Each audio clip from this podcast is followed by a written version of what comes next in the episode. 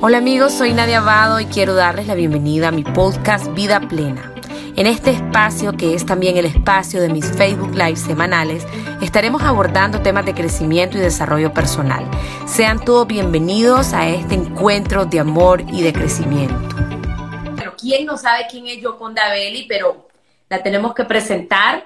Un orgullo para Nicaragua, una mujer que inspira, que ha marcado la historia de este país, la historia de Latinoamérica en literatura, eh, con sus poemas, con sus novelas, con temas de 26 libros que has publicado o publicaciones, porque ahí está entre poesía, novela, cuentos infantiles, traducido a 11 idiomas. Oh my gosh, 11 idiomas, madre de cuatro.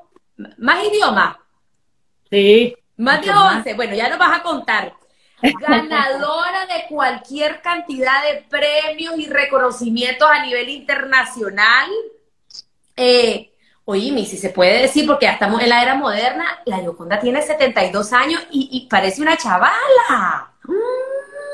Sí, no digas eso. Ay, niña. Estamos en la era moderna. No, en los tiempos de mi abuela no se podía decir eso. No, o sea, bueno, vamos a hablar de eso, pero dicen que las mujeres no debemos decir la edad porque la discriminación social con respecto a la edad es bien seria, es bien fuerte, realmente, como que te desapareces del mapa después de una cierta edad. Entonces dicen que uno debe ser la edad que se ve y no la edad cronológica. Sí, no, de acuerdo, pero vos sos una mujer que, que, no importa qué edad tendrás, tenga, o sea, tenés un, un valor, una admiración, o sea, lo, no importa, en tu caso. No sé, te estoy, diciendo como una cosa que leí el otro día que me pareció muy interesante. Pero no es que me importe, todo el mundo sabe la edad que yo tengo porque está en todos mis libros. Sí, total. Está Pero eso que decís es súper real y fíjate que eso yo cuando es bien occidental, porque en Oriente, más bien cuando llegas a la tercera edad, lo que llamamos aquí el adulto mayor, se venera, es fuente de sabiduría, pero aquí es todo lo contrario, es como que ya estás viejo y ya estás hecho paste, estás retirado, perdes valor, todo lo que mencionaste. Dice la gente joven, estás robando oxígeno. Sí, grave. Bueno, Yoconda, bienvenida, qué alegre tenerte por aquí. Realmente estoy este, súper emocionada porque pues sos una mujer increíble. Quiero aclarar que eh, la, la, conversación que vamos a tener con Yoconda es bastante enfocada en su vida, vamos a hablar de su obra, pero sobre todo de su vida, porque generalmente estas entrevistas son como medio serionas y hablamos de los libros y todo, pero aquí queremos saber quién es Yoconda, qué hace, cómo vive en el día a día. Entonces, vamos a, llevarla por ahí, pues, para que sepan todos. ¿Cómo está Yoconda? Pues ahorita estoy un poco amuinada porque no me, o sea, había estado jugando con la, con, no estoy muy acostumbrada a hacer Instagram. Entonces había estado jugando con el, la foto y el vídeo y qué sé yo. Y de repente, y, yo me había enfocado muy bien y cuando ya entré al Instagram, me salgo tan, ¿me entendés? No me puedo hacer, no me puedo alejar mucho porque no me vas a oír. No, ¿cómo no? Te puedes alejar todavía un pelito y sí te voy a oír. ¿Me vas a oír? Sí, alejate un pelito más. Sí, sí, sí, se va a escuchar. Ya no puedo porque estoy contra el, contra la, contra las cuerdas. Ok, no te preocupes, no te preocupes que te ves súper bien. Yo, yo te hice tu presentación formal, pero a mí me gustaría que nos digas vos en palabras tuyas, esas palabras bellas y esos pensamientos mágicos, ¿quién es Yoconda?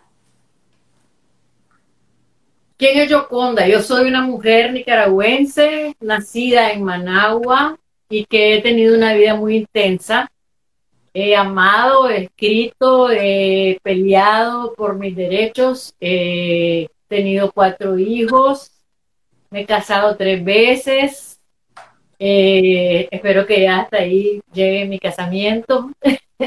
Ahorita tengo 32 años de casada con el hombre con el que estoy. Bello. Yo lo conozco, bello él. Sí, llegué a mi lugar.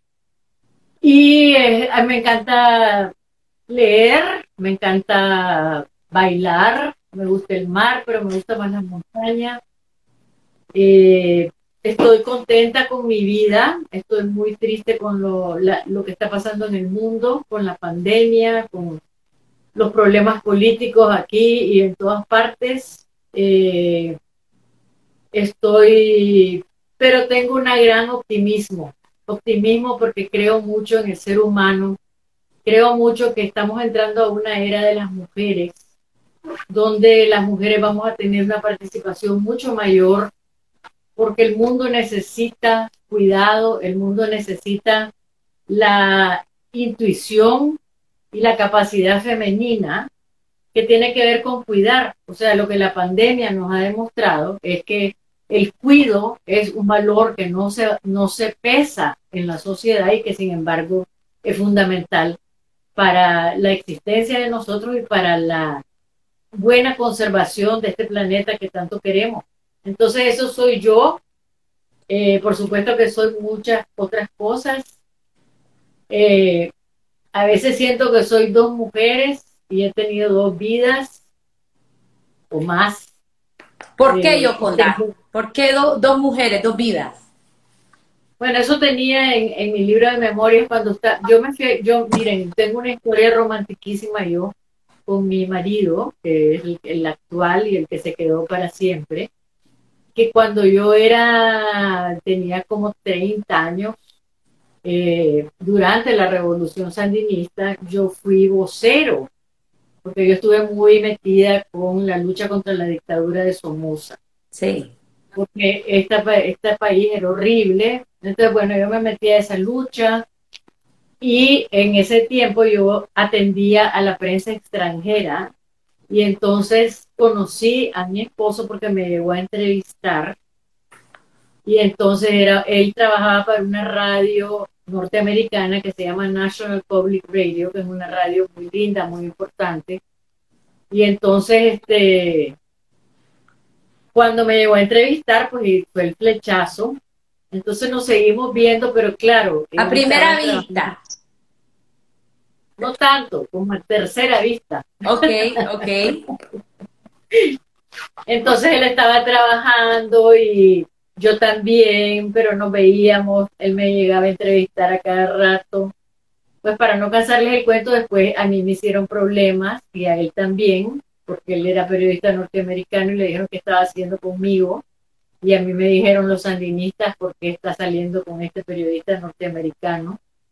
Claro. Pero nosotros logramos superar esos problemas y eh, bueno, nos casamos y cuando en el 90 nos fuimos a los Estados Unidos, yo viví en Estados Unidos del 90 hasta el 2013, pero ahora ya estoy en Nicaragua y me vine el, el 2013.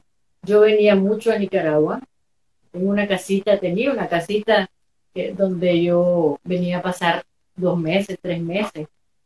O sea que mi amor por Nicaragua nunca se detuvo y, siempre me mantuvo eh, vinculada con el país. Y, eso me ayudó mucho porque además la otra cosa es que yo tenía mi idioma, ¿no? El, español era como mi patria en esos años en que estuve fuera. ¿A dónde viviste en Estados Unidos, Yoconda? ¿En qué estado? Viví en California, en Los Ángeles. Ok. En eh, un barrio que se llama Santa Mónica. Sí mi casa quedaba a 12 cuadras del mar. ¡Wow! ¡Qué lindo! Era bien bonito porque yo me iba caminando, había, tenía un común largo eh, acera a la orilla del mar y yo ahí me iba a caminar cuando me sentía triste. Bueno, casi todos los días iba, pero sobre todo porque veía las olitas, porque es el mismo mar de Nicaragua, es el Pacífico. Sí. Entonces las olitas, esos polochos blancos de las olas, me recordaban a Nicaragua y entonces ya me sentía más acompañada. Qué lindo. Yo, Conda, cuando dijiste dos mujeres, dos historias, ¿a qué te referiste? Bueno, eso, que cuando viví en Nicaragua yo viví todo un proceso difícil, de la, vi morir a muchísimos amigos míos, después me, nos tocó, o sea, la otra guerra la escasez, un montón de problemas. Y viví todo eso. Y después cuando viví en los Estados Unidos me sentí que estaba viviendo, que era como otra mujer, ¿no? Estaba viviendo en un barrio bien bonito. Claro. Eh, donde la gente apenas sabía de Nicaragua, donde yo me ponía a comparar si yo contaba mi vida y la contaba otra persona de mi misma edad, parecía que yo había vivido 100 años, porque todas las cosas que me habían pasado a mí eran mucho más intensas, y, o sea, era una vida mucho más intensa que la vida de la mayoría de la gente, ¿no? Entonces, y por tanto también yo fui una mujer que desde niña fui criada, como todas las mujeres de mi generación, para ser esposas, madres, y no para tener una vida muy involucrada ni con la sociedad, ni con la literatura. O sea, uno lo, lo educaban para que se casara y fuera madre. Sí. Y pues me rebelé bastante pronto contra eso. Eh, me puse a escribir, escribir me dio eh, otra manera de ver el mundo, la lectura, todo eso. Y eso me ayudó bastante para sentirme mejor y para liberarme de alguna manera. Tengo un calor horrible. Está haciendo calor hoy, ¿verdad? Pues, más o menos, no, no. Estás en carretera sur siempre. Aquí sí, pero está haciendo, hoy hizo bastante calor. ¿No tienes un abaniquito? Sí, lo voy a, lo voy a traer. Mira, Yoconda, ¿y por qué te ves borrosa? ¿Qué tendrá tu celular? Si me dejas probar que me vaya un momentito. Limpia la, limpia la cámara del celular. Ya sabes dónde tomas la foto. ¿No tenés ahí un Kleenex, un papel higiénico? Sí, espérate. Tal vez está sucio porque te ves borrosa. No, yo creo que puse, puse el lente de la cámara cuando estaba tratando de, de arreglarlo. Lo puse muy cerca, espérate. Porque no creo que sea eso. Ya, ya te ves más clara. ¿Sí? Sí, donde vos te tomas foto, ahí es donde le vas a limpiar. Sí, sí, sí, ahí limpié. Te ves más clara, te ves más clara. Pero me veo de otro, ¿cómo te diría yo? Un color mucho más. Espérate. Vamos a arreglar esto. A ver, pues. Así nos quedamos. Así no, está regia, no te preocupes. Oíme, tu primer libro lo publicaste en 1972. ¿Cómo, ¿Cómo empezaste en esto de la escritura? ¿Cómo fue? ¿Desde niña te gustaba? ¿Cómo, cómo sentiste algo en la adolescencia? No, desde niña me gustaba leer y fui una lectora ah, tremenda. ¿Qué te gustaba leer? Libros de Julio Verne, Paquines. Yo tenía un abuelo que nos llevaba libros y ese abuelo fue muy importante en mi vida porque realmente me creó el amor por la lectura y el amor por la lectura es esencial y sobre todo si vas a ser un escritor o una escritora, si no lees, es, no puede ser, pues a mi manera de ver es muy difícil que alguien aparezca escribiendo sin haber leído antes y sin haber sido un aficionado a la lectura.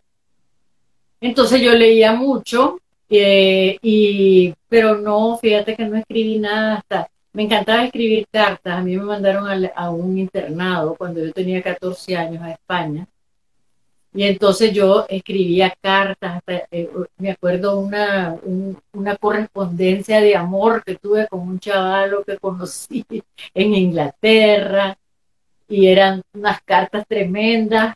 Bueno, la cosa es que escribir cartas me hizo darme cuenta que yo tenía una, como una posibilidad de comunicarme. En ese tiempo las cartas era todo lo que teníamos, no había celulares, no había llamar por teléfono a Nicaragua era tres minutos, era carísimo.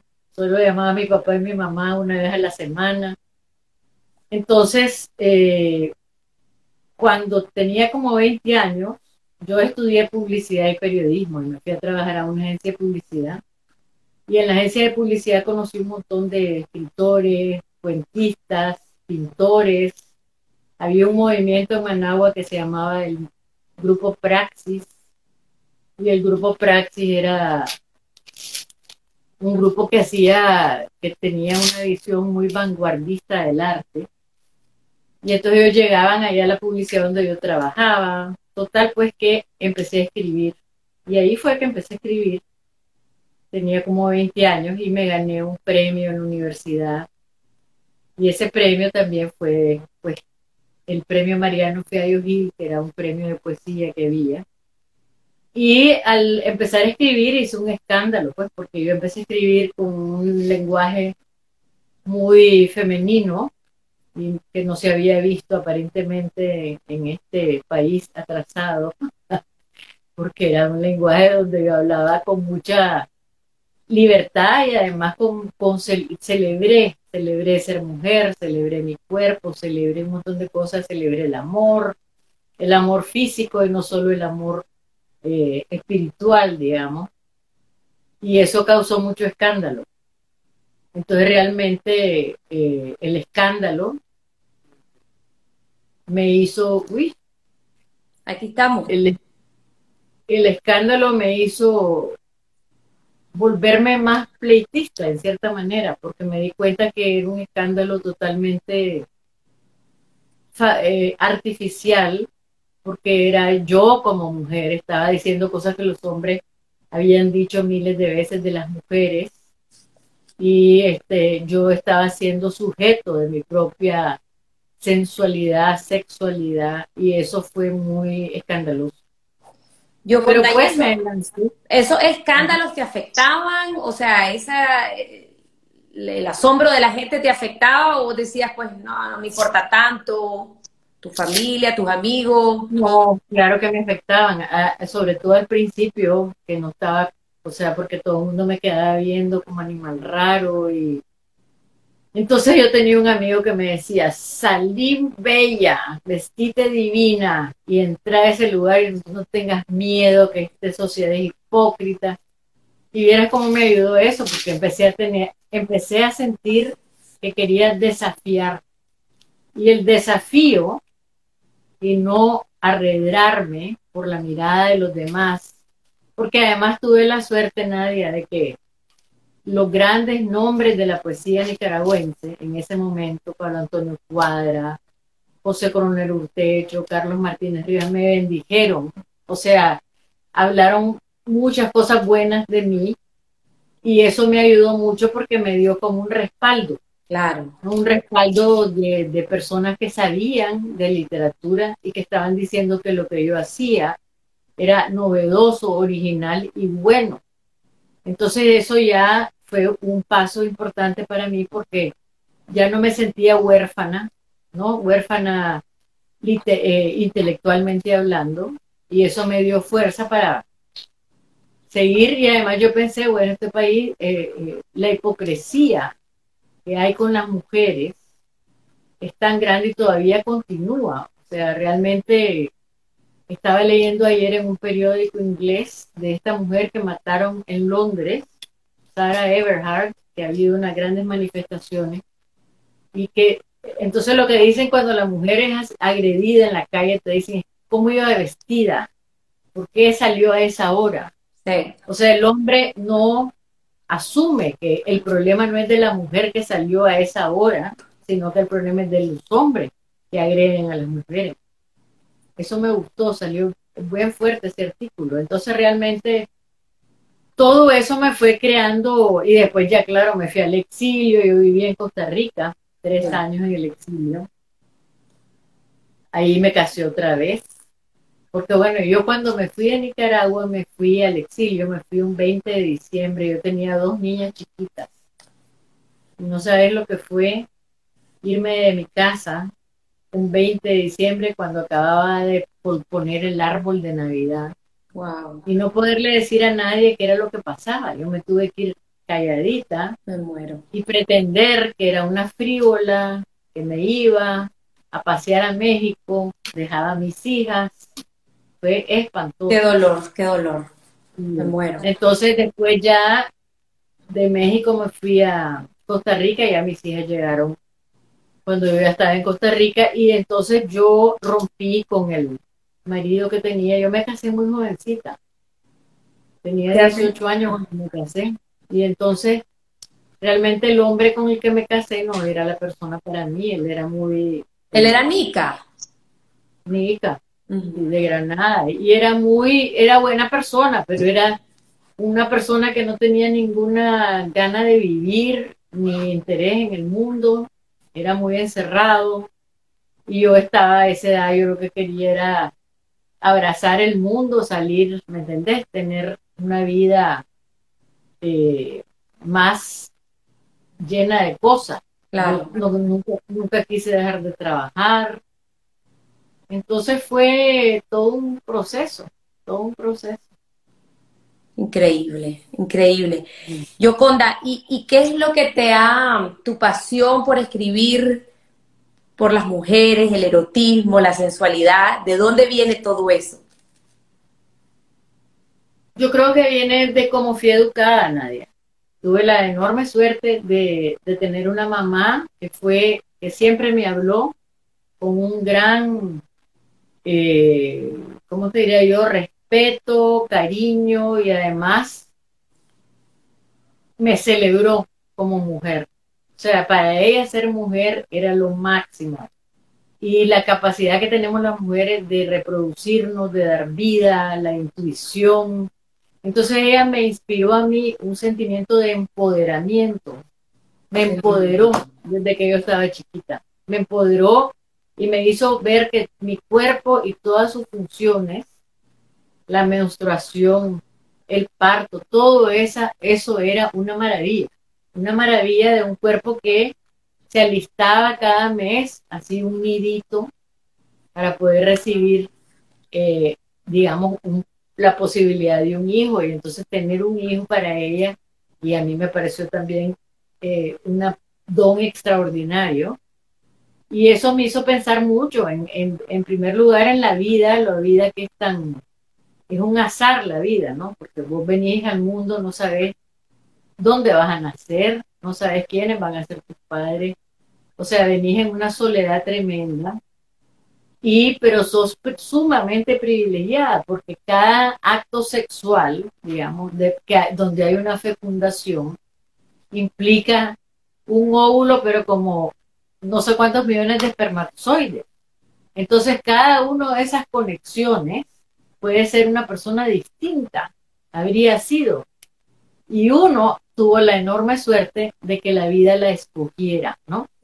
Entonces, para mí es un don maravilloso y poder tener esa, poder estar aquí en este momento, en este, en este mundo, ¿no? que es un mundo tan fascinante, ¿no? Y tan lindo, porque de todos los planetas del universo, yo creo que la Tierra es el más bello y además yo hasta ahora es el único donde hay vida. Así que somos parte de una casualidad maravillosa de la, de la, de la materia de que hemos podido, aterrizamos en este planeta hermoso. Así es, me encanta. Yo, Conda, yéndonos más a tu vida más íntima, vos sabes que uno dice que uno no es profeta, bueno, Jesús lo dijo, que uno no es profeta en su propia tierra. Tus hijos, tus cuatro hijos, han leído todos tus libros, son fans tuyos, te, te, hablan de tus libros o, es algo que no puede estar como separado? ¿Cómo, cómo es esa parte familiar? No, ellos me quieren y, me, y me admiran, pero no son fans de mis libros. Es bien difícil eso, porque digamos, no es lo mismo que verme vos a mí, así que estamos hablando, que verme a mí como mamá. Eh, y además siempre hay esa pequeña rivalidad y además lo que significa para el niño que yo me fuera, por ejemplo, a, un viaje, yo viajé muchísimo, entonces ellos más bien le tenían como tirria a esas cosas, ¿no? Eh, mi, hija Melissa me decía, mamá, vas a ir a poetizar. entonces era, eh, era, era difícil, ha sido difícil, pero hoy precisamente tuve un Zoom bien lindo con el colegio de mi, de mi nieto entonces le estuve con la clase de mi nieto contándole eh, sobre qué significa escribir, cuarto grado y quinto grado de, este, de esta escuela en Oregon. ellos viven en Portland, Oregon. Entonces, eh, y mis nietos han sido maravillosos, pero mis hijas, yo tengo una súper relación con ellas, con mi hijo Camilo, que es cineasta que vive en Costa Rica ahora. Sí, pero siempre es duro, siempre es duro. No, no, yo no sé a vos cómo te ven tus hijos, pero que están chiquitos, están chiquitos y pues no, por eso te pregunto, no sé, más adelante, pero eso generalmente pasa, o sea, tu, tu familia como que no te para tanta bola en lo que es tu carrera profesional. Sí, así es. Sí. Es. Así es. Oíme, contame, yo quiero saber cuando vos escribís, ¿cómo es cuando Yoconda está produciendo una novela, un poema? ¿Dónde te pones? ¿Qué haces? ¿A qué horas lo haces? ¿Con computadora? ¿Con papel? ¿Cómo es tu proceso de, escribir y de inspirarte? Mira, yo trabajo en la mañana, yo tengo mi, aquí estoy en mi estudio, por ejemplo. Entonces tengo una poltrona donde yo me estoy, en, a veces uso el escritorio, pero realmente más que todo trabajo con la computadora sobre mi regazo, con uno de esos eh, escritorios que son para el, para el, para el, para el regazo. Ok. Que son, es una cosita suave, con una cosa encima dura. Y la, y yo me paso allí en esa, en esa poltrona, que es como un sofá que tiene eh, un pedazo más, ¿no? Para poner los pies, porque me dolía mucho las piernas de tanto estar sentada en un escritorio en esa posición todo el día, porque realmente yo paso todo el día eh, escribiendo. O sea, realmente yo empiezo a trabajar como a las 9, 10 de la mañana, porque yo me acuesto tardísimo. Soy totalmente noctámbula. Entonces me duermo como a las una y media, dos de la mañana. Wow. Y entonces me despierto a las nueve. Yo calculo que dormir siete horas. Entonces vengo a mi oficina, desayuno, vengo a mi oficina y ya me pongo en la mañana, lo dedico a hacer cosas como el correo electrónico, que tengo muchas cosas que contestar, veo el periódico, veo las noticias y más o menos después de almuerzo me encierro y ya de las 2 a las 6 de la tarde, más o menos, yo escribo. O sea, ya calenté motores en la mañana, no soy persona de la mañana, y a veces leo un rato para que me, para inspirarme, pero realmente yo trabajo en la tarde. Cuando ya voy a terminar una novela, he hecho esto varias veces de eh, chequearme en un hotel eh, la última semana para que nadie me hable, nadie me interrumpa, porque mira, vos sabés cómo es ser mujer, ¿verdad? Sí. Que ser mujer quiere decir que vos estás trabajando, pero el, yo no tengo una esposa, yo tengo un esposo. Entonces el esposo viene a interrumpirme. Un momentito, que te puedo hablar un momentito. Y la señora que trabaja en la casa también. Sí. Que si me no me acuerdo cuando vivía más en Managua, las tortillas que hay que dar para las tortillas que vienen, que hay que hacer un mandado. Entonces eso me mataba. Entonces para mí el, la última parte de una novela, a la última novela que escribí me prestaron unos amigos una isleta en las isletas de Granada, que fue lo máximo. Qué lindo. ¿Te fuiste solita? Me fui solita, pasé 10 días solita. Wow alguien, había una persona que me, que me cocinaba, porque yo no cocino nada, y, y entonces yo pasaba sola y, y, feliz, ni prendí la televisión, o sea, realmente, porque mira, el proceso de escribir es un proceso muy de irte a vivir a otra parte, vos creas un mundo y para estar en ese mundo tenés que irte a vivir a ese mundo y poder ser capaz de olerlo, ser capaz de ver a los personajes moverse, actuar, estar en ese lugar. Y para hacer eso se necesita un acto de concentración muy grande, porque cuando te distraes, eso por eso nadie lo entiende, que yo estoy, por ejemplo, ahorita estoy sentada en, y se están peleando mis personajes y me interrumpen, se interrumpe el pleito de ellos. Entonces cuando yo vuelvo ¿Me entendés? Tengo que volver a hacer todo el pleito. y ya no es el mismo pleito que iba a hacer si no me hubieran interrumpido. Y eso te estoy hablando de una tontería que es un pleito. A veces son cosas mucho más profundas que están pasando en la novela y vos vas como, como en nicaragüense, como carreta embajada. Sí. Hay momentos en la novela en que, en que estás escribiendo. Y un poema, por ejemplo, los poemas para mí, si me interrumpen, se acabó el poema. Ya no lo puedo escribir. O sea, yo empiezo con la primera, fíjate que es, como que veo la primera, el primer verso y tengo que salir en carrera a escribirlo. Y cuando estoy ya chorreando el poema, digamos que me está saliendo de la imaginación, si en ese momento me interrumpen, se acabó. O sea, yo hay poemas que los he logrado recuperar porque he hecho un esfuerzo, pero donde sé exactamente dónde me interrumpieron. Wow. Entonces, eso, es lo que es muy difícil de explicar, ¿me entiendes? Que el trabajo mental de escribir es extremadamente intenso y cansado. Es lindo, pues, porque también para mí la novela es un descubrimiento. No, no, no siempre sé lo que va a pasar.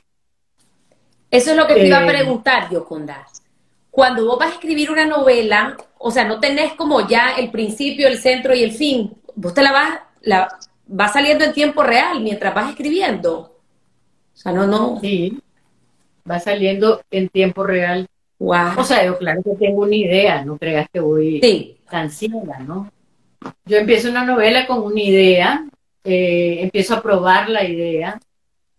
Hay una cosa que se llama eh, en literatura el tono el tono es bien quién va a contar la historia, cómo se va a contar la historia, cuál es el lenguaje, la forma con la que vas a contar la historia. Entonces, eso toma tiempo de, o lo hallás o te cuesta un montón encontrarlo. Entonces, pues yo sí empiezo con una idea, con una idea y tengo que saber más o menos hacia dónde voy. A veces no sé, por ejemplo, yo escribí un libro que se llama El pergamino de la seducción, que le gusta a mucha gente. Es sobre la reina Juana de Castilla. Yo realmente lo empecé eh, para escribir sobre mi experiencia en ese internado en España, donde estuve interna muy jovencita, ¿no? Entonces era un, era un edificio muy grande, muy gris, muy frío, y se oían los pasos en la mañana cuando uno iba a, misa, nos llevaban a misa todas las mañanas, a las 7 de la mañana, entonces con un velo, era súper lúgubre. Entonces yo quería escribir sobre esa experiencia, sobre ese ambiente y no sabía lo que iba a salir.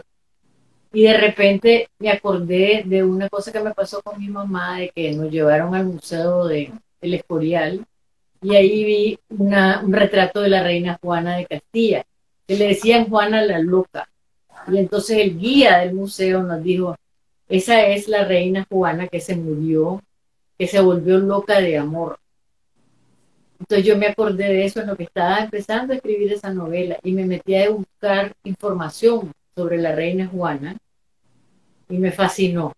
Me fasciné porque la historia de ella es una historia de las más tremendas que hay sobre una mujer que le quitan el poder, que, la, que era una mujer, una de las princesas más cultas del Renacimiento, que la, la, la, la, acaban, lo obligan a someterse y ella era una luchadora tremenda. Entonces ella inventó la huelga de hambre, realmente. Ella se ponía, no comía, se enamoró perdidamente de su esposo y el esposo de ella. Tuvieron seis hijos, pero el esposo era un gran bandido. Y el papá, cuando ella queda de heredera del trono, es larga la historia, pues, pero para no cansarte el cuento, no cansarles el cuento, a ella le encierran en un palacio de los 29 años, 46 años. ¿De los 29 a los 46? No, a los 79. O sea, pasó encerrada 46 años. ¡Wow! que no la dejaban salir, que le inventaban que había peste, que había esto. O sea, realmente solo la dejaban salir a una, a una capilla que había, donde estaba supuestamente enterrado su marido. es tremenda la historia y ella era súper inteligente, súper apasionada. Se las recomiendo esa novela. El pergamino de la seducción. Ok. Yo cuando, cuando estás escribiendo, ¿qué sentís? ¿Estás en tu mundo? ¿Se te ve el tiempo volando? ¿Cómo, cómo es la onda? No, bueno, depende. Ahorita, cuando empiezo una novela, me, me cuesta mucho arrancar, me da miedo, me da miedo que no me salga lo que yo quiero que me, que me, que me salga, me da miedo no estar a la altura de la historia que me propongo contar. Eh, entonces sufro bastante al principio. Pero hay momentos en que me siento, eso que te dije, que voy como carrera de embajada, o sea, que voy encarrilada y que en ese momento soy feliz. Y uno siente cuando lo está haciendo bien, ¿no? Pues ya escribiste un libro, así que sabes eso. Sí, hay un pero es, otra, es otro mundo y es otra historia, eh, poesía, novela, es otra cosa. Lo mío es como, es más intelectual, más, más planificado. Bueno, para los que no me conocen, eh, yo escribí un libro sobre crecimiento y desarrollo personal. Es otro mundo, definitivamente. O sea, tu mundo es mucho más artístico, más, ya sabes, no, pero no, el, todo libro, aunque sea lo que estás hablando de intelectual y tu libro de crecimiento personal, también es un libro sobre vos. Sí. No es un libro donde vos contás tu historia. Entonces también todo eso, cuando uno se, cuando uno se revela, porque se revela en todo lo que uno escribe, hay una revelación de tu ser más íntimo, de tus pensamientos, aunque estés hablando a través de un personaje o sea, no soy yo todos mis personajes, hay muchos que piensan totalmente diferente a como yo pienso, pero hay algo, por eso me interesó también escribir, porque se descubre uno mismo, descubrís qué pensás de muchas cosas. Y eso, cuando empecé a escribir, fue lo que más me llamó la atención. Yo decía, yo tengo que saber qué pienso para que este personaje, voy a ser un personaje malo, ¿qué pienso yo? Que hace un personaje para que una persona sea considerada nefasta, mala, eh, envidiosa, cínica. ¿Cómo son esas características? Porque vos tenés que ser ese personaje. Claro. O sea, vos tenés que hacer que ese personaje se mueva, camine, se enamore, se pelee, todo. Entonces, para que pueda existir ese personaje, tiene que existir tu capacidad de entenderlo. Entonces empezás a, buscar esas, esas eh, claves dentro del comportamiento humano y eso es bien bonito. Qué lindo. Y te, te dice mucho de vos misma. Sí, sí, es una cosa de, bueno, y la escritura es así, es como terapeuta, terapéutica, es como de irte conociendo más y sacando lo que tenés adentro y que no sabías y que estaba. Yo, Conda, ¿Cómo vos que has sido una mujer de premios y de reconocimientos internacionales y dijiste, eh, antecito de esto, dijiste de que sufría, sufrís a veces al inicio cuando vas a empezar una novela, ¿cómo manejas lo de las expectativas de las personas? O sea, que de hecho Gabriel García Márquez lo dijo, o sea, el problema que tengo ahora es que ya gané un premio y que ahora la gente está esperando algo mejor. Entonces, tener esa presión social de tus lectores, de otros lectores, que están esperando algo wow. ¿Te pasa o no te pasa? Sí pasa, sí me pasa. O sea, te pasa, pero tenés que crearte una coraza, porque si no, no haces nada. O sea, realmente uno tiene en el, digamos, detrás pensás, hay momentos en que pensás, ay Dios mío, ¿cómo, cómo irán a juzgar esta novela, no? Pero en primer lugar te tiene que gustar a vos, y vos tenés que aprender a ser tu propio juez y a tener confianza en lo que estás haciendo. Porque igual que alguien te va a decir que lo has escrito lo más maravilloso del mundo, alguien te va a decir que has escrito lo peor. Porque lo que uno tiene que saber cuando escribe es que es subjetivo, o sea, que cada persona tiene su manera de leer y su manera de pensar y nunca le va a quedar bien con todo el mundo. Y eso yo aprendí en cierto momento de mi vida. Alguien me dijo, vos querés ser la madre perfecta, la amiga perfecta, la esposa perfecta. Mentira, yo no sentía que quería hacer eso. Pero me dice, tenés que quedar mal con la gente, no te preocupes, que no importa. Uno no tiene por qué hacer todas esas cosas que esperan de uno. Pero sí es una presión. Mientras más premios sacás, más te sentís que están esperando cosas de vos y te da miedo fallarle. Pero ese miedo es fatídico. O sea, tenés que también te das cuenta que si vos dejas entrar ese miedo, tu capacidad creativa va a sufrir mucho. Claro. Tenés que ser valiente para saber que tenés que creer en lo que estás haciendo. Claro. Hay un gran valor, en yo aprendí mucho del valor en la vida, porque realmente yo bien joven me metí en estas cosas y tuve que aprender que a que, a que, que no me importara, a que, la, a que realmente darme cuenta que toda la gente que se destaca, esa es la realidad y lo voy a decir como es, eh, genera una gran reacción entre la gente mediocre. Y hay mucha gente mediocre y entonces no te lo perdonan.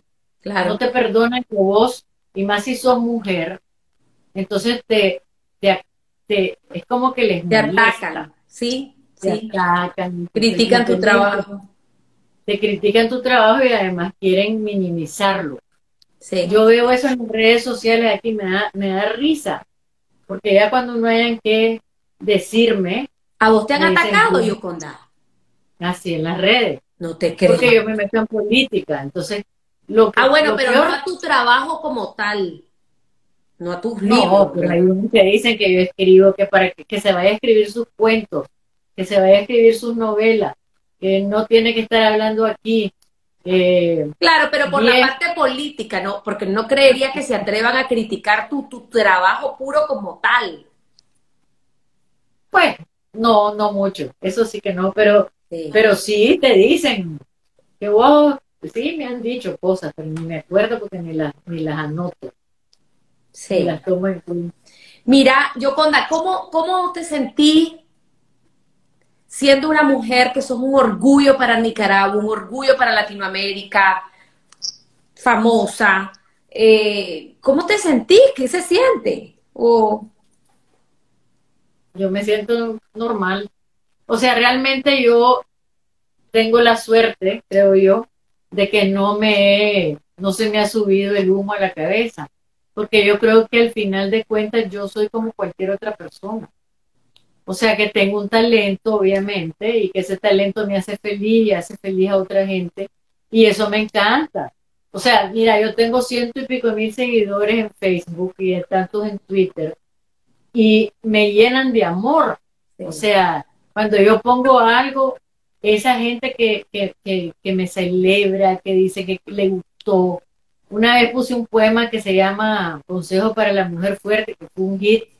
300 mil personas vieron el poema. O sea, esas cosas a mí me, ¿cómo te diría yo? Me hacen sentir que estoy haciendo algo importante. Realmente no tengo, yo más bien soy tímida ¿verdad? No tímida, pero no soy, no soy de que me encanta ser viva y ese tipo de cosas. Soy bastante sencilla. Y en la calle te saludan, ¿Qué, ¿cómo es la cosa? ¿Te ah, sentís incómoda? Pues depende. Por ejemplo, ahora que uno va a firmar libros, cuando ya, ahora ya no es firmar solamente, sino que te tenés que tomar fotos, ¿verdad? Entonces, a veces es cansado, pero pues también tenés que apreciar, no sé, yo aprecio mucho que la gente, que la gente se moleste en ir a una presentación, por ejemplo, cuando estábamos haciendo cosas presenciales, y que quiera que le firmes el libro. Todo eso es un signo de, que, de que te quieran, de que sos importante para ellos. Entonces uno tiene que, aunque esté cansado, yo pienso, tiene que agradecer eso mucho, ¿no? Porque ¿qué sería yo si no tuviera quien me leyera? Sí, sí. O sea, yo escribo para que me lean. Entonces yo agradezco que me lean y si les gusta lo que yo escribo, pues mucho más tengo que agradecerlo, ¿no? Y tengo un compromiso con esa gente que me lee de, de hacer, hacer lo que hago cada vez mejor. Eso sí siento un compromiso. Claro, Qué lindo, me encanta. Oíme, llegó esta pregunta, ¿cuál ha sido tu principal logro y tu principal fracaso? Mi principal logro, ¿cuál habrá sido? Bueno, yo creo que mi principal logro fue eh, eh, aprender a ser una mujer empoderada y sentirme bien conmigo misma y alegrarme de ser quien soy. Y el fracaso, pienso que tal vez siento ahora que el fracaso más grande es haber invertido tanto de mi vida y tanto esfuerzo y tanto amor en una revolución que fue terminada, terminó de una manera bien triste, ¿no? Eso siento que fue un fracaso de mi vida, pero no me arrepiento, o sea, una cosa es que haya sido un fracaso y otra cosa, yo tengo un poema que dice, no me arrepiento de nada, yo creo que de nada sirve arrepentirse, sí. yo creo que uno tiene que aprender de sus metidas de pata, de sus fracasos, pero no arrepentirse porque ya lo viviste, ya nada ganas con arrepentirte. Pero es importante analizar lo que uno hizo, es importante aprender y es importante tenerse compasión también, porque no nacimos aprendidos, no nacimos con el, el, la guía en la mano de dónde vas a ir en la vida y dónde te va a ir bien y dónde te va a ir mal. Y en la vida no, no, es, no es posible ensayar, ¿Me entendés? No puedes decir, voy a hacer, ensayar esto eh, cuando es una gran, digamos, un camino de tu vida, cuando te vas a casar, por ejemplo. Vas a ensayar cuando te enamoras de alguien estando casada y decir, voy a dejar a este para irme con otro. No puedes ensayar. si te vas, te vas y si te va mal, te va mal. A mí me pasó eso, por ejemplo. Entonces, eso ya creo yo que, pero es parte de, la vida, es parte de que uno es. Sí, quedarnos con lo mejor, con las lecciones. ¿Qué, Han preguntado qué estás haciendo ahorita y qué planes tenés para el futuro. Ahorita yo estoy escribiendo otra novela. Ok. Eh, y tengo muchos planes para el futuro, pero el, primer plan para el futuro que tengo es acabar esta novela que estoy escribiendo. ¿Cómo cuánto te dilata, yo, cuando en hacer una novela? Me he dilatado desde nueve meses hasta seis años. Wow. depende de la novela. pero hay una que me... Pero, por ejemplo, cuando te dilatas seis años, ¿la vas cruzando con otras cosas, con poema, o, solo está en uno a la vez? No. No, porque me tardé eso porque hice muchísimas pruebas y no me gustaba lo que hacía. Como ahora con esta novela que estoy escribiendo, ya llegué a ella, o sea, ya me gusta lo que estoy haciendo, pero para llegar a ella he escrito como cinco, ¿no? Cinco, yo escribo hasta la página 50. Okay. Hasta la página 50 no me gusta lo que estoy haciendo, lo dejo y empiezo de nuevo. Pero ya ahorita voy por la página 85. Wow. ya, ya pasé el corte y ya sé que esta novela es la, es la novela que yo quería escribir. Pero por eso se tarda uno, ¿no? O sea, no todo es porque estás, yo tal vez si no, hay, yo leo de escritores que se pasan pegados a la máquina de escribir o a la computadora 12 horas y entonces tiran una novela en tres meses. Claro. Muchos ciudadanos. Pero yo no, porque además hago otras cosas. Sí. Soy, pues, hago, me gusta la vida, me gusta hacer cosas. El año pasado, pues, no viajé, pero normalmente viajo bastante porque me invitan a un montón de cosas. Ahora he estado haciendo un montón de estas presencias, presentaciones virtuales. Todos los días me toca hacer alguna. Entonces, eso atrasa también. Sí. O sea, porque atrasa porque tengo que parar lo que estoy haciendo. Por eso me alegré de que vos me dijeras a las 8 de la noche, porque ya esa es mi hora libre. Sí.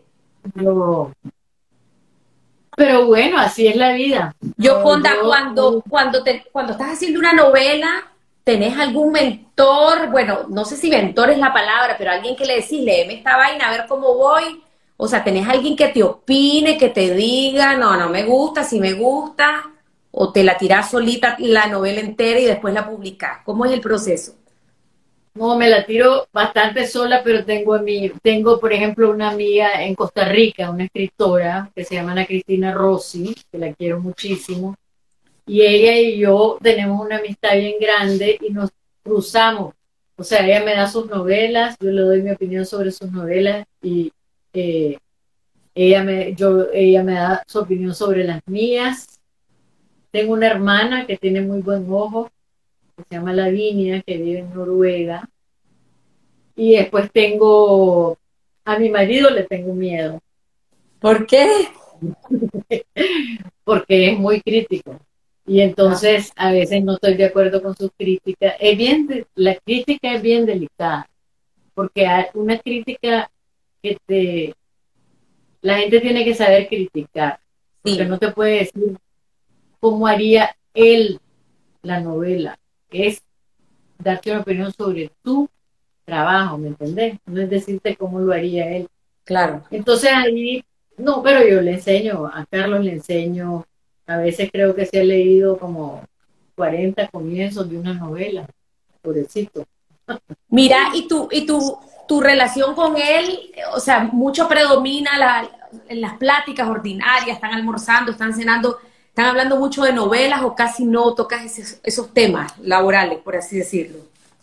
No, sí hablamos, claro, pero no todos los días. Hablamos, hablamos mucho de la política, ocupa, hablamos de las noticias internacionales, porque somos muy seguidores de lo que está pasando en el mundo.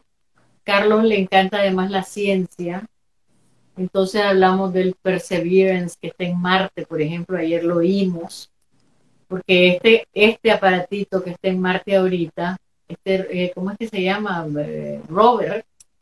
Este rover tiene, es la primera vez que se oye Marte, que se oye el sonido que hay en Marte o el sonido que hacen las cosas que están ahí. Entonces estuvimos oyendo al, al, al Perseverance Seguimos mucho las cosas del espacio.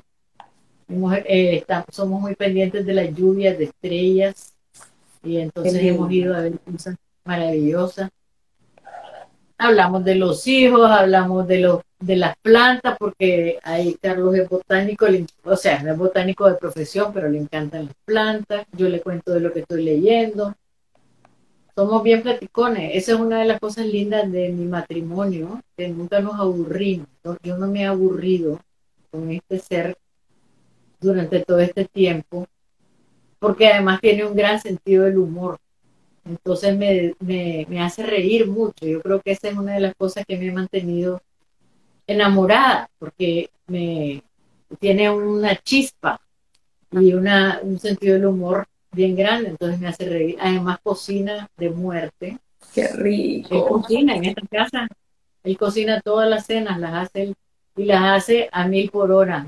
Es, el chef más rápido que te puedas imaginar. ¡Qué divino! Me encanta. Yo, Conda, mira, no me puedo quedar con esta pregunta. Hablemos de tu pelo, que lo amo. Contame de tu pelo. Nunca se te ha visto con una cola. Contame. me hago cola en mi casa cuando tengo calor, mira. Pero no, vos, no sos de esas mujeres que se pistolean, se secan el pelo, vos te bañás y así te lo dejás. No, me lo seco. Me te, lo seco. Te lo secas con pistola. Mira que, mira que tengo tanto pelo que si no me lo seco, se me tarda muchísimo en secar. Entonces no yo lo que hago, me lavo el pelo con pantene, ni siquiera me echo de nada, me lavo el pelo y me, o sea, después de que me lo lavo, me lo seco con una toalla, después me echo una crema para peinar con unas gotitas de aceite de romero que venden en la naturaleza. Ok. es buenísimo para el pelo, te da un brillo y además huele rico. O leja ensalada un ratito, pero después se va. Y me echo eso me pongo así boca abajo, me echo en, la, en el pelo y después me seco. Con la, pero no, no hago nada, o sea, me, boca abajo me seco. Y se ¿Eso es diario? No, ni quiera Dios. Cada iba a decir? A veces cada tres días. Pero yo usé el pelo así como lo tuyo. Ajá, liso, así. y me, lo, me, lo, me tenía que ir a pistolear toda la semana. Yo no sabía que mi pelo era bien crespo. Yo creía que era, le decían, aquí le dicen crespo arrepentido. Ajá. Entonces yo pensaba que el pelo era, tenía ondita, pero no me gustaba. Entonces me pistoleaban y me quedaba el pelo bien bonito. Pero en una, en una gira que hice al interior de Nicaragua, que nos bañábamos en los ríos y todo eso, entonces ya ahí no tenía pistola el pelo ni nada y me dejé el pelo seco, secar al aire y ahí me di cuenta que tenía todo este montón de, de colochos y nunca más me volví a hacer, o sea, ya dije qué maravilla, no tengo que hacer nada, no tengo que ir al salón de belleza, no tengo que estar en esa...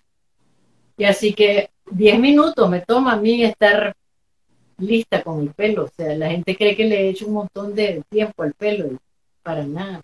Es que yo siento que tu pelo es como parte de, tu personalidad. O sea, me encanta. Es verdad. No me sé encanta. cómo voy a hacer el día que me lo corte. A veces he pensado que me lo debería cortar, pero. No, pero sí, es muy.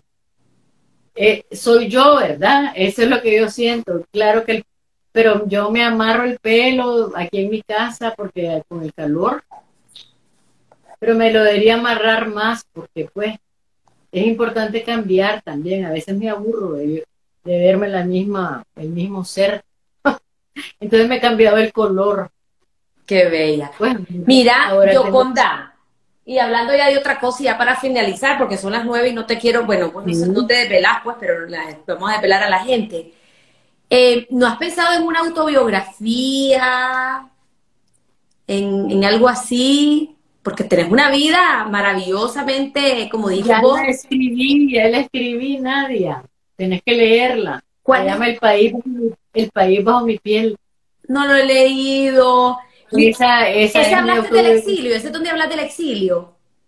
Sí o sea, yo hablo, yo hablo de ahí desde que yo me involucro, eh, es la, como decir, es la construcción, llega hasta la revolución, pero todo lo que me pasó en ese tiempo, el exilio, huir, eh, casarme, descasarme, y al mismo tiempo va contando la historia de Carlos y mía, pues de cómo nos conocimos y cómo se va desbaratando la revolución, o sea, es como la construcción y la deconstrucción y como todos los problemas que yo veía, no porque yo veía los problemas, o sea, ahorita que estoy escribiendo esta novela, es en cierta manera la novela de la desilusión, ¿no? Como, como los problemas que nosotros veíamos fueron haciendo crisis y ahora esta crisis pues que es mucho más dura, ¿no? Así es que... Tenés que entonces terminar de escribir hasta tus días, hasta ahora. Como la segunda parte. esto, ya va a ser novela. No, porque me fui a los Estados Unidos y todo ese tiempo no, no me sale escribir tanto tiempo. O del 18 para acá, pues para los nicas. Pero bueno, voy a escribir. Pero lean El País Bajo mi Piel. Ese es como una historia de aventura realmente, todo lo que pasa ahí. Y es también desde el punto de vista de una mujer que andaba con, vos te puedes imaginar, yo tenía dos niñas chiquitas cuando me fui al exilio. Me muero, sí. Entonces era andar con niños de arriba para abajo, eh, fue difícil. Increíble. Mira, aquí tienes unas admiradoras bellas, te han puesto cualquier cantidad de piropos y de cosas bellas, hermosas, maravillosas. ¿Qué le quiere decir a tu audiencia fiel y bella? ¿Qué les quiero mucho, que les agradezco enormemente. Eh, que me sigan, que me vean, que no se aburran y que me lean. Y la mayoría son mujeres, Yoconda. Sí. Mirad, el 70% de las lectoras son mujeres. O sea, somos las que más leemos en el mundo. Ok. Eso el 70% no te digo en Nicaragua, te digo a nivel mundial. Las mujeres somos las que más leemos. Por eso somos tan inteligentes. Claro. Lo que tenemos que hacer es que esa inteligencia y esa capacidad se pueda potenciar al máximo para que cambiemos el mundo. Qué linda, me encanta. Gracias, Nadia. Gracias, por estar aquí, gracias a todas las personas que se conectaron. Estuvimos hablando sobre la vida de Yoconda más que de sus novelas y de su poesía bella y divina. Eh, va a quedar grabado acá en mis redes, Nadie Abado, por si alguien lo quiere volver a ver o lo quiere compartir con alguien. Y yo feliz pues de, haber compartido con vos, Yoconda, te admiro, eh, me encanta tu trabajo, me encanta tu personalidad. Ya hemos estado juntas en algunos espacios ¿Te acordás cuando estuvimos allá en, en, el PAC? Estuvimos en algo de mujeres también, no me acuerdo qué era. el escándalo, el escándalo, aquella película. Ah, correcto, sí, sí, sí. Sí. Así que bueno, mil gracias por estar aquí. Te mando un fuerte abrazo a vos, Camilo, Carlos, a todos. Y, gracias, gracias. Y quedamos pendientes de la próxima novela. Vale. Sí, ahí, hacemos otro, otro, otro live. bueno, buenas noches a todos. Cuídate, Yoconda. Beso. Hemos llegado al final de este episodio y quiero darte las gracias por haberme acompañado. Te invito a seguirme en todas mis redes sociales como Nadia Abado. Desde ahí siempre estoy compartiendo contenido de crecimiento, motivación y desarrollo personal.